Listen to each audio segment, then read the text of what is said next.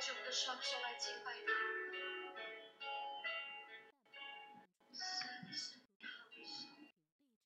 过犹不及。第五章界限时律。试着想象一下，假如你是个外星人，你的星球上各方面的运作方式与地球上的都不一样。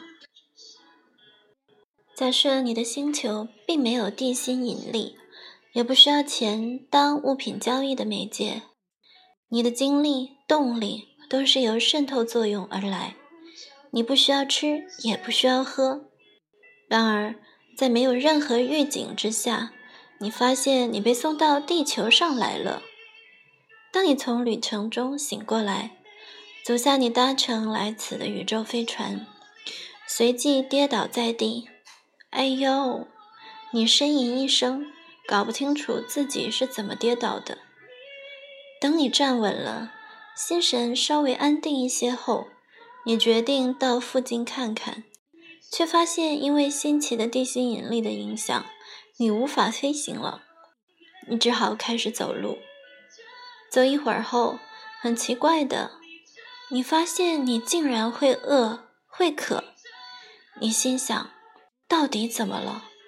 在你的星球上，你的身体一向会自动补足精力的。幸好，你遇到一个地球人，他帮你找出问题所在，说你只是需要吃点食物就好。他甚至推荐你到捷克餐厅用餐。你遵循他告诉你的方向走进餐厅。设法点了些含有你需要的营养地球食物，吃下去后，你立刻觉得好多了。可是，给你东西吃的人向你索取七块钱，你不晓得他在说什么。你们大吵一顿后，那些穿着制服的人进来把你带走，又把你关进一个有铁栅的小房间。这到底是怎么一回事呢？你一头雾水，完全想不通。你根本没有任何恶意，却被关进那个叫监狱的地方。你再也不能自由来去。你不服气，你又没妨碍到任何人，只不过在做自己的事。而现在，你竟因为走路的关系，两腿酸软，觉得疲累。又因为刚刚一下子吃的太多，连胃也痛了。这个地球真是一个好地方啊！这个故事听起来太牵强附会了吗？在功能不良的家庭长大的孩子，或在没有遵守神的方式去发展界限的家庭，都会碰到与这个外星人相似的经历。他们发现自己进入成年人的世界，那里灵性的原则掌管着他们的人际关系与身心健康，而这些原则是以前没有人教过他们的。于是，他们受伤了，他们饥渴了，而且可能被关到监牢里去，却不知有些原则可以帮助他们，不是与之作对。来与这现实的生活和平相处，原来是他们的无知监禁了他们自己。神的世界存有律法与原则，灵性的问题其实和地心引力一样的真实。假如你不懂得那些规则，将会自讨苦吃，绝不会因为以前没有学过这些生活或人际关系的原则。他们就不会影响我们。我们必须了解神规划我们生命中的一些原则，而且遵照他们生活。好好学习以下的界限实律，可以帮助你开始用不同的方式去经历你的生命。律法一：因果律。The law of sowing and reaping，因果关系是生活中最基本的律法。圣经称此为撒种与收割的律。人种的是什么，收的也是什么。顺着情欲撒种的，必从情欲收败坏；顺着圣灵撒种的，必从圣灵收永生。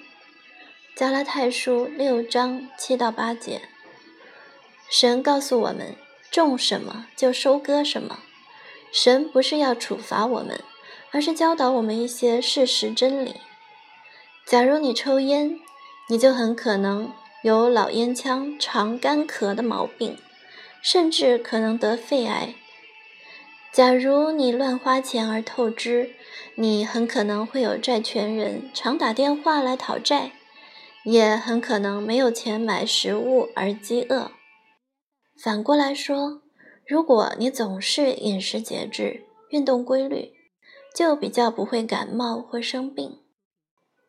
如果你能明智小心地平衡开支，量入为出，你自然会有钱付各种费用，也有钱买日常用品与食物。可是有时候，有些人却没有收割他们所种植的，因为有人从旁介入，替他们收割果实。假如你每次花太多钱，你母亲都会寄钱给你。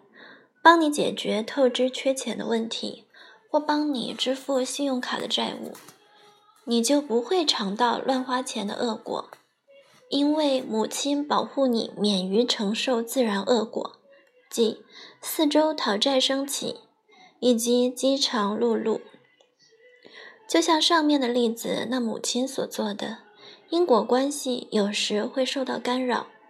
而都是那些自己没有设限的人来干扰的，就像一个玻璃杯从桌上掉下来，我们用手接住而干扰地心引力的作用一样，人也会出手干涉因果律，试图要解救不负责的人，拯救一个人免于他自己种下的恶果，不过让他继续做不负责任的行为罢了。因果律并没有因此撤销，仍在进行中，只是种植恶因的人没有承受那个恶果，是别人在为他承担。今日，我们称呼那不断在拯救别人或替人家收烂摊的人为共依人 （co-dependent）。事实上，共依人。也就是没有界限的人，为那位不负责任的人背书，使自己背负起那些账单，肉体上的、情感上的、灵性上的。那位挥霍无度的人却不需要为自己的恶果负责，他那不负责任的行为只会持续失控下去，他将继续的被人爱着。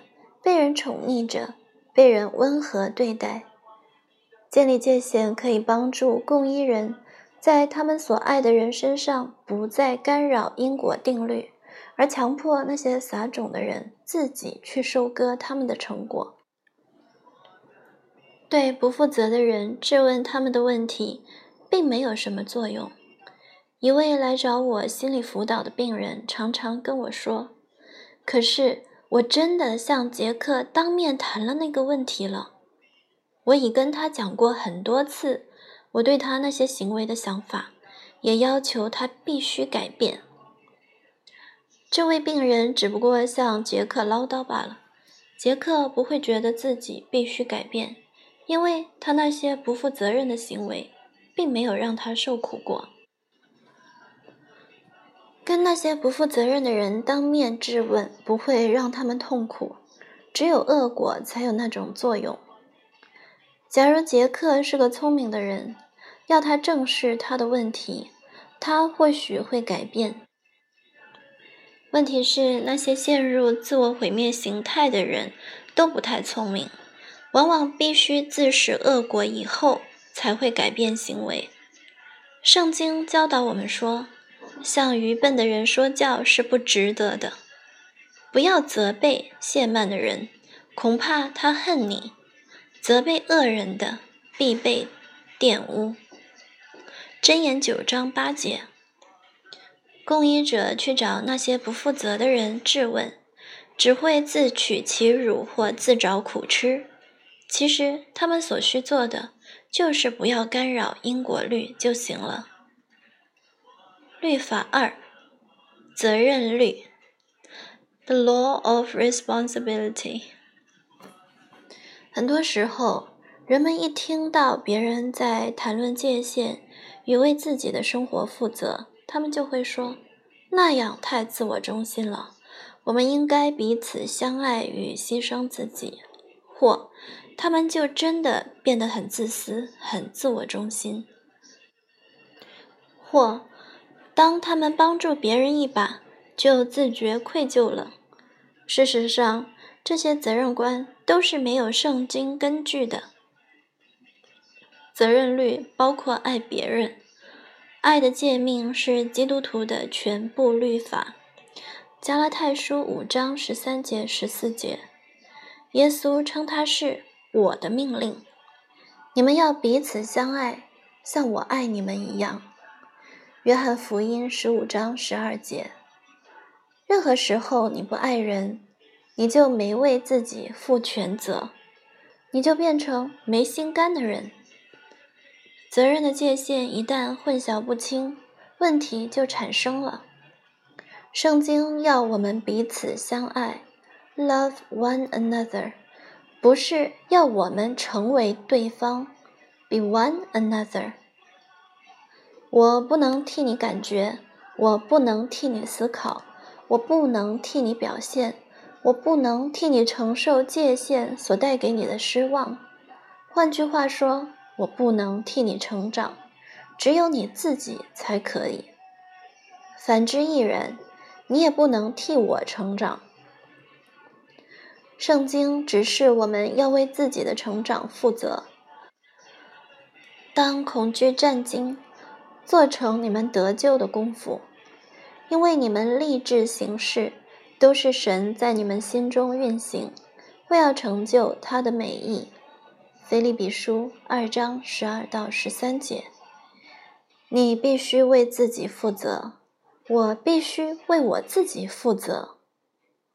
圣经里又说：“我们要推己及人，以自己想要被人对待的方式去对待别人。”假如我们陷入低潮、无助、绝望，我们当然希望别人能够提供一些援助，这是对别人有责任感很重要的一面。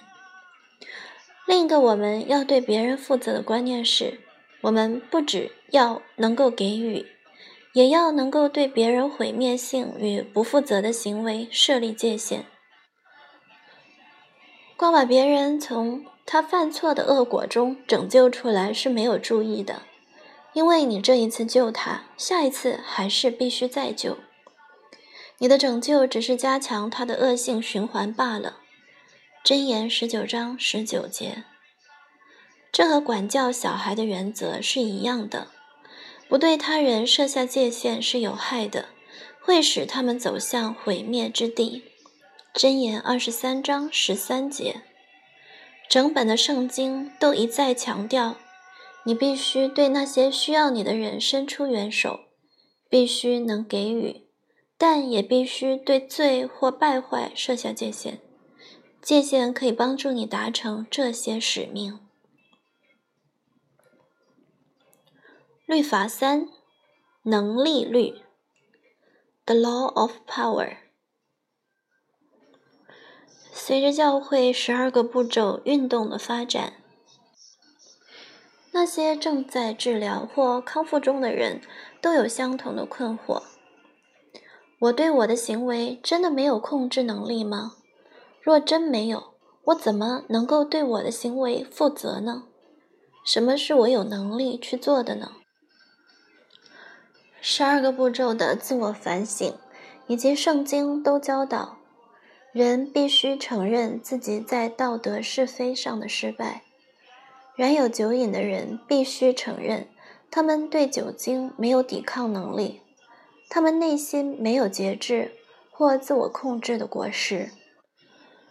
他们对酒精瘾头的爱莫能助，就像保罗说的：“因为我所做的，我自己不明白；我所愿意的，我并不做；我所恨恶的，我倒去做；我所愿意的善，我反不做；我所不愿意的恶，我倒去做。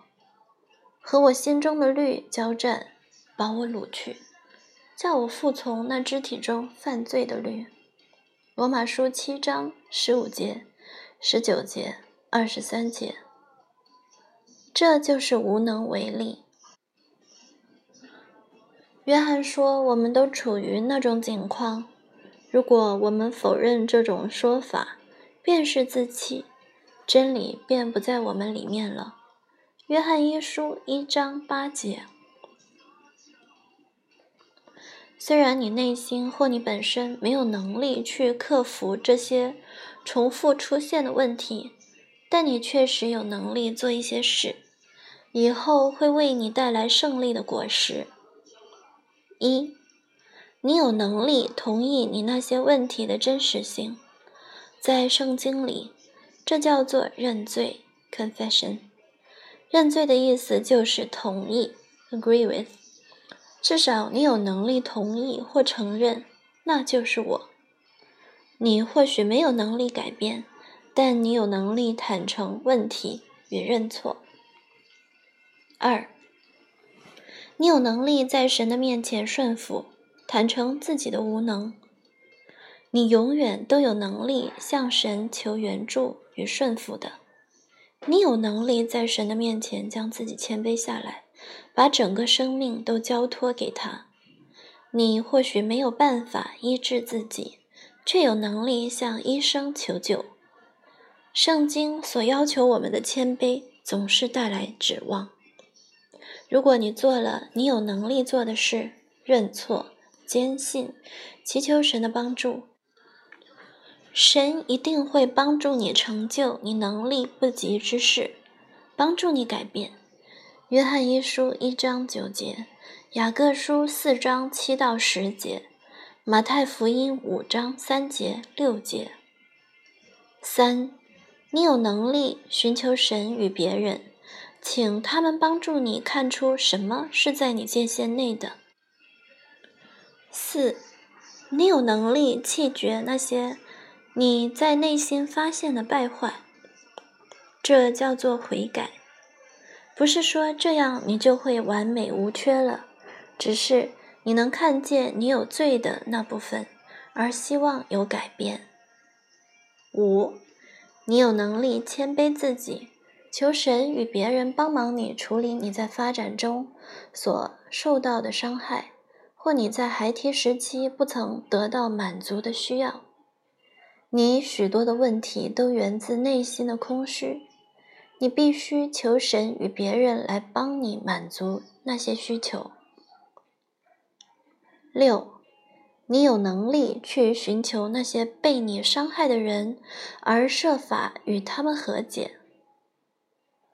如果你想对你自己与你所犯的错误负责，你就必须先对那些曾经被你伤害的人负起责任才行。马太福音五章二十三到二十四节。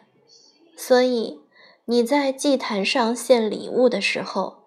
若想起弟兄向你怀怨，就把礼物留在坛前，先去同你弟兄和好，然后来献礼物。反过来说，你的界限也可以帮助你对你无能为力的事情下定义，那些在我们界限范围以外的事情。让我们来看看静谧的祈祷文。这首诗是怎么说的？这大概是我所读过的最好的一首界限祷文了。主啊，求你给我静谧的心，去接受我不能改变的；给我勇气去改变我有能力改变的；也给我智能去分辨两者之不同。换句话说。神帮助我们看清楚与划清界限。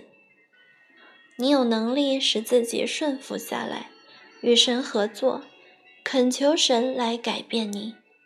你没有能力改变外物，你不能改变天气、过去、经济，更不能改变其他人。很多人因为想要改变别人而尝到的苦头，比自己患病时还要多。何况那原本就是不可能的。你所做得到的是影响别人，只是其中另有玄机。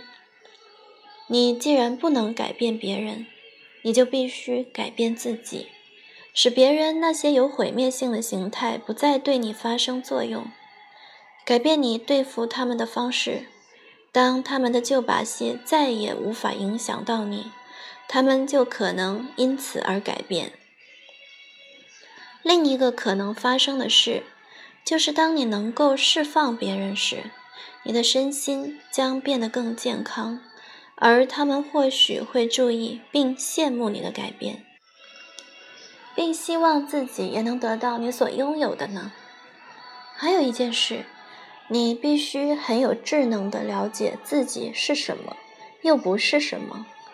好好向神求颗智能的心，知晓什么是你有能力改变的，而什么是你没有能力改变的。律法四：尊重律。The law of respect。人们在描述自己界限问题的时候。有一个名词会一再的出现，他们。可是，如果我向他们说不，他们不会接受的。假如我向他们设下界限，他们会生气的。假如我对他们说出我内心真正的感觉，他们一整个礼拜都不会跟我说话的。我们害怕别人不会尊重我们的界限。我们把重心全摆在别人身上，而看不清自己。有时问题是我们论断了别人的界限。我们会这样想或这样说：他怎么可以拒绝来接我呢？根本就是顺路嘛。他如果真的想要一个人清静，可以找其他时间吗。他不来参加我们的午餐，实在是很自私。毕竟，其他的人也都为此做了很大的牺牲。不要，你这是什么意思？我不过暂时跟你借一下钱罢了。我曾那样帮助你，难道你不能回报我一点吗？我们常常会论断别人划分界限的决定，以为我们最懂得他们应该如何给予。言中之意正是。他们应该遵照我想要的方式来给我。但是，圣经说我们怎样论断人，也必怎样被人论断。马太福音七章一到二节。当我们怎样论断别人的界限，也必怎样被人论断。假如我们谴责别人的界限，我们也将同样的被人谴责。这就造成一种恐怖的恶性循环，使我们在必须对人设立界限时却不敢，结果我们只好顺服，然后感到不满或怨怼，于是我们所给的爱就变得既酸又臭了。这就是尊重律发挥功用的时候了，正如耶稣所说的，所以无论何事。你们愿意人怎样待你们，你们也要怎样待人，因为这就是律法与先知的道理。马太福音七章十二节：敬人者，人恒敬之。我们必须尊重别人的界限，喜欢别人的界限，才可能要求别人也尊重我们的界限。我们要别人怎样对待我们的界限，我们就应该先怎样对待别人的界限。假如我们喜爱或尊重向我们说不的人，他们自然也会喜爱与尊重我们的不。自由会生出自由，什么因就结什么果。假如我们走在圣灵中，就可以给别人自己选择的自由。主的灵在哪里，哪里就得以自由。假如我们一定要去论断别人，所依据的就必须是那全被使人自由的律法。雅各书一章二十五节。我们真正在意的不应该是他们做的，也是我会这样做的，或我要他们做的吗？而是他们确实是自由的做了选择吗？当我们能够坦诚的接受别人的自由，在他们向我们设下界限时，我们就不会生气、愧疚，或撤回我们的爱。如果我们能够接受别人的自由，我们对自己的自由也会更为坦然。律法五：动机律 （The Law of Motivation）。史坦感到很困惑，不管他从圣经读到的，或是自教会学来的，都说施比受有福。他发现事实却往往不是如此。他常常觉得别人对他的所作所为都不感激、不在意。他也希望别人能够更体谅他的时间与精力，可是。每次人家对他有所要求，他无法拒绝别人。他以为这样很有爱心，而自己也想要当个有爱心的人。最后，他的疲倦并发成沮丧后，他来找我。我问他怎么了，史坦回答：“我爱的太多了。”你怎么可能爱的太多了呢？我问。我从来没听过这种事。哦，很简单，他回答说：“我对别人做的太多了，超过我所应该的，这让我很沮丧。我不知道你到底做了些什么。”我说：“不过我可以确定，那绝对不是爱。圣经说，真爱使人觉得尝到了神的恩典，让人感到喜乐。真爱应该只会带给人幸福。”不可能使人沮丧的，所以，如果你的爱使你沮丧，那应该不是真爱。你怎么可以这样说呢？我这样为人做牛做马，我给，我一直给，拼命的给，你怎么可以说我没有爱呢？我是依照你的行为所结出来的果实下结论的。如果那真是爱，你应该感到喜乐，不是沮丧。你到底为别人做了些什么事情？当我们花些时间深谈后，史坦发觉，原来他的许多作为与牺牲，并不是出于爱心，而是出于恐惧。史坦发现，小的时候，如果他不遵照母亲所吩咐的去做，母亲就会把情感退缩。于是，史坦学到的是勉强的给。给的心不甘情不愿，他给予的动机不是出自爱，而是害怕失去爱。史坦也害怕别人的怒气。当他还是个小男孩时，他的父亲常常对他大吼大叫，他变得对那些会导致愤怒的敌对状况感到畏惧。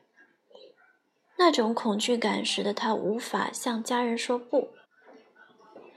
一些自我中心很强的人，常常在别人向他说不时，特别容易动怒。史坦怕失去爱与怕别人对他生气，所以老是向人家说好。这些错误的动机与一些其他的原因，使我们无法好好去设立界限：一、害怕失去爱或害怕遭受遗弃。那些向人家说好。而事后又很不甘心的人，是害怕失去别人的爱，这是他们牺牲受苦的主要动机。他们的给予是为了想得到别人的爱，因此，如果他们得不到爱，就觉得自己被对方遗弃了。二，害怕别人的愤怒。有些人因为旧日的创伤与不良的界限。无法忍受别人对他们生气。三，害怕寂寞。有些人降服于别人是为了赢得对方的爱，可以使他们免于孤独。四，害怕失去内心那好的一面。我们天生就是要爱人的，因此不去爱的话，我们就会深感痛苦。许多人都不能向别人说“我爱你”，可是我无法替你做那个。这种话对他们根本没意义。他们以为爱就是要永远对人家说好。五，愧疚感。很多人的给予都出于愧疚的心理，他们以为多做好事就可以减除内心的愧疚感，也可以自豪。当他们对人家说不，心中就很难受，于是不断的想要行好。好让他们自己心安。六，回馈。许多人得到的东西，都还附加会让他们愧疚的信息，比如他们的父母会说：“我从来没有像你这么富裕过。”你实在应该为你现在所能拥有的东西感到惭愧。这些人常有一种负担。必须为自己所得到的一切一一回报。七，寻求赞许。许多人觉得自己还是个喜欢被父母赞许的小孩子，因此，一有人向他们要些什么，他们就一定要给，以为这位象征性的父母就会很高兴。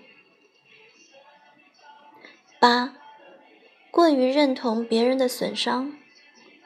很多时候，我们因为还未处理自己所遭遇的一切失望与损伤，于是，当他们必须对人家说不的时候，总是加倍的感受到对方的伤心。因为无法忍受自己会那样伤害别人，他们只好乖乖的顺从了。我的意思是，我们都有选择的自由。这种自由会产生感恩，让爱充满内心，并想要去爱别人。能慷慨地给予别人，可得到很大的报偿。施绝对是比受更有福。可是，假如你的给予不能在内心结出喜乐的果实，你就必须重新检视这条动机律了。动机律说的是：自由第一，服饰第二。假如你的服饰是想除掉你的恐惧，那么你注定要失败。让神协助你拿走内心的恐惧，帮助你设立对你身心有益的界限，保护你本应该拥有的自由。